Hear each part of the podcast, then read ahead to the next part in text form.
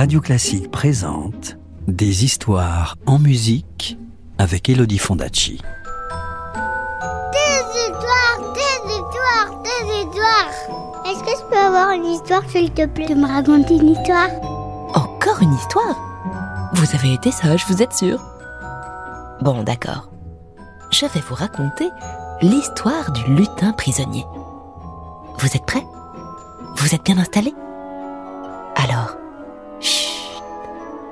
de bruit, parce que l'histoire va commencer.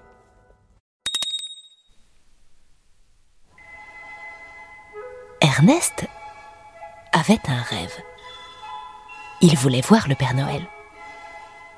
Mais il avait eu beau échafauder des stratagèmes de plus en plus élaborés au fil des années, il n'avait jamais réussi. L'année de ses cinq ans, il avait creusé un trou dans le jardin, qu'il avait recouvert de branchages en espérant que le Père Noël s'y coince et qu'il puisse enfin lui parler. Mais le Père Noël n'était pas tombé dans le piège.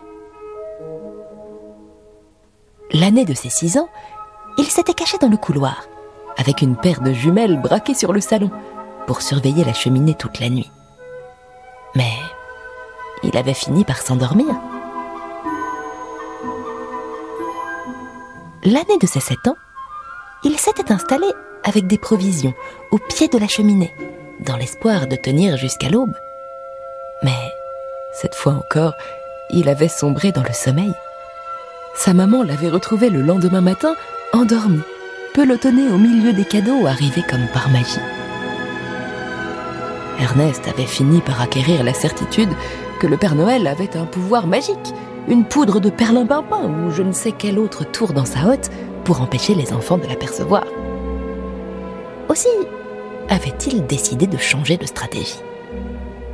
Puisque c'était peine perdue de chercher à voir le Père Noël, il avait décidé de capturer un lutin.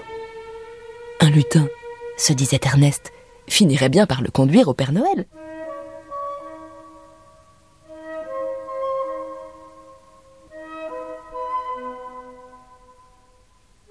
Pendant de longues semaines, le petit garçon mit au point son piège. Il perça du trou une boîte en carton, tailla avec son canif une petite branche de noisetier, et, le soir du 24 décembre, après avoir soigneusement rangé ses souliers au pied du sapin, il posa la boîte en équilibre sur le bâton et glissa en dessous un délicieux biscuit à la cannelle que son papa avait fait cuire le matin même. Si, comme il le supposait, le lutin était gourmand, il ne manquerait pas de se faufiler sous la boîte pour aller goûter le gâteau. Et alors, clac La boîte tomberait sur lui et l'empêcherait de repartir. Ernest alla se coucher, le cœur plein d'espoir. Le lendemain matin, le petit garçon se réveilla aux aurores. Son papa et sa maman dormaient encore. Il se faufila dans le salon sur la pointe des pieds pour ne pas les réveiller. Au pied du sapin qui scintillait dans l'obscurité, il y avait une montagne de cadeaux emballés dans leur papier brillant. Mais, pour une fois, Ernest les regarda à peine. Il fila directement vers la cheminée, là où il avait posé son piège. Ernest s'arrêta net. Quelque chose remuait dans la boîte.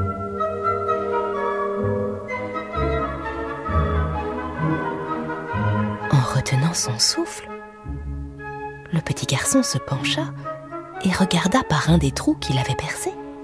Et il poussa un cri de surprise. Un lutin grand comme le pouce en train de pousser de toutes ses forces sur les parois de la boîte pour essayer de se dégager. Adroitement, Ernest souleva le couvercle du piège et, attrapant le lutin par la pointe de son bonnet, il le posa dans le creux de ses paumes. Bonjour, dit-il avec un grand sourire. Je m'appelle Ernest et je suis vraiment très content de te rencontrer. Mais le lutin, lui, n'avait pas l'air content du tout. Il était rouge de colère, aussi rouge que les rayures de ses chaussettes. Mais enfin, qu'est-ce qui t'est passé par la tête? Vociféra-t-il de sa petite voix pointue en fronçant ses sourcils minuscules. Mais pourquoi es-tu si fâché? demanda timidement Ernest. Tu n'as pas aimé le biscuit à la cannelle? Mais tu m'as kidnappé, voilà pourquoi rugit le lutin. J'espère que tu es content de toi. Je, je suis désolé, murmura Ernest, qui commençait à comprendre qu'il avait fait une grosse bêtise. Je ne voulais pas te faire de mal. Je voulais juste voir le Père Noël. Voir le Père Noël, mais enfin, Ernest, le Père Noël est occupé, surtout ce soir. Il n'a pas le temps de s'occuper de tous les enfants qui veulent le voir. As-tu seulement pensé une seconde que tu aurais pu mettre en péril sa tournée? Je suis le lutin topographe, figure-toi. Celui qui est chargé de lire les cartes et de guider le traîneau. Sans moi à ses côtés, le Père Noël aurait pu se tromper de chemin et se perdre. Il n'a aucun sens de l'orientation. Oh, heureusement que ta maison était la dernière de notre liste. On est passé à deux doigts de la catastrophe. Je n'y avais pas pensé. Avoua Ernest tout penaud. Mais où est le Père Noël à présent? Tu crois qu'il s'est perdu à cause de moi? Et le petit garçon faillit fondre en larmes en imaginant le Père Noël sur son traîneau, perdu au milieu de nulle part, dans cette nuit si glacée.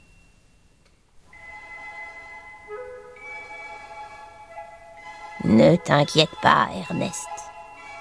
Le rassura le lutin, qui se radoucit un peu.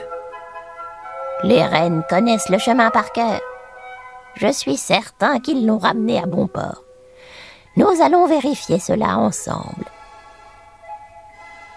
Le lutin fouilla dans sa poche et il en sortit un objet tout rond et brillant. Qu'est-ce que c'est que ça? demanda Ernest avec curiosité.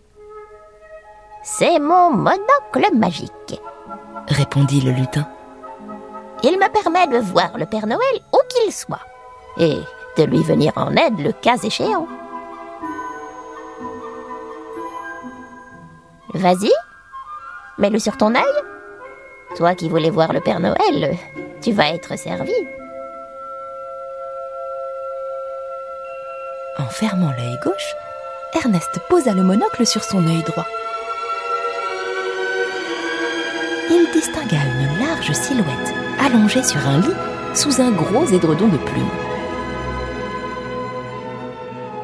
Le Père Noël, son bonnet de nuit tout rouge enfoncé sur la tête, ronflait comme un bienheureux. Je vois le Père Noël s'écria Ernest, émerveillé. Il dort Le lutin éclata de rire. Et bien sûr qu'il dort. Il a passé une nuit blanche, figure-toi. 700 millions de cadeaux à distribuer, ce n'est pas de tout repos. Et dormir, eh bien, c'est ce que j'aimerais faire aussi, d'ailleurs. Nous avons beaucoup travaillé. Je te prie de m'excuser, murmura Ernest. J'ai vraiment été égoïste. Allez, n'en parlons plus, dit le lutin en bâillant. Maintenant, je vais rentrer chez moi. Au revoir, Ernest. Et tâche de tenir ta promesse. Plus de pièges l'année prochaine. Notre tâche est déjà bien assez compliquée comme ça. C'est promis, murmura Ernest. Encore merci. Grâce à toi, j'ai enfin pu voir le Père Noël. De rien, Ernest, dit le lutin. Et, en claquant des doigts, il disparut d'un seul coup, avec un bruit de grelot.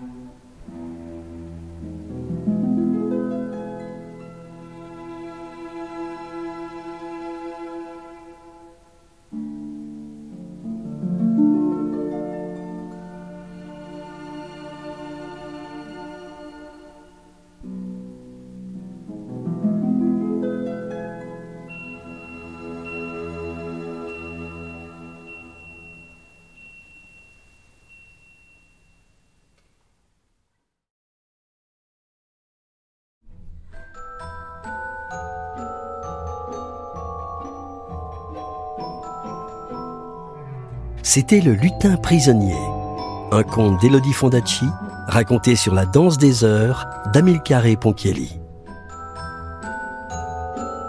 Retrouvez les plus belles histoires en musique en livre CD aux éditions Gauthier Langros et tous les contes d'Elodie Fondacci en podcast sur radioclassique.fr.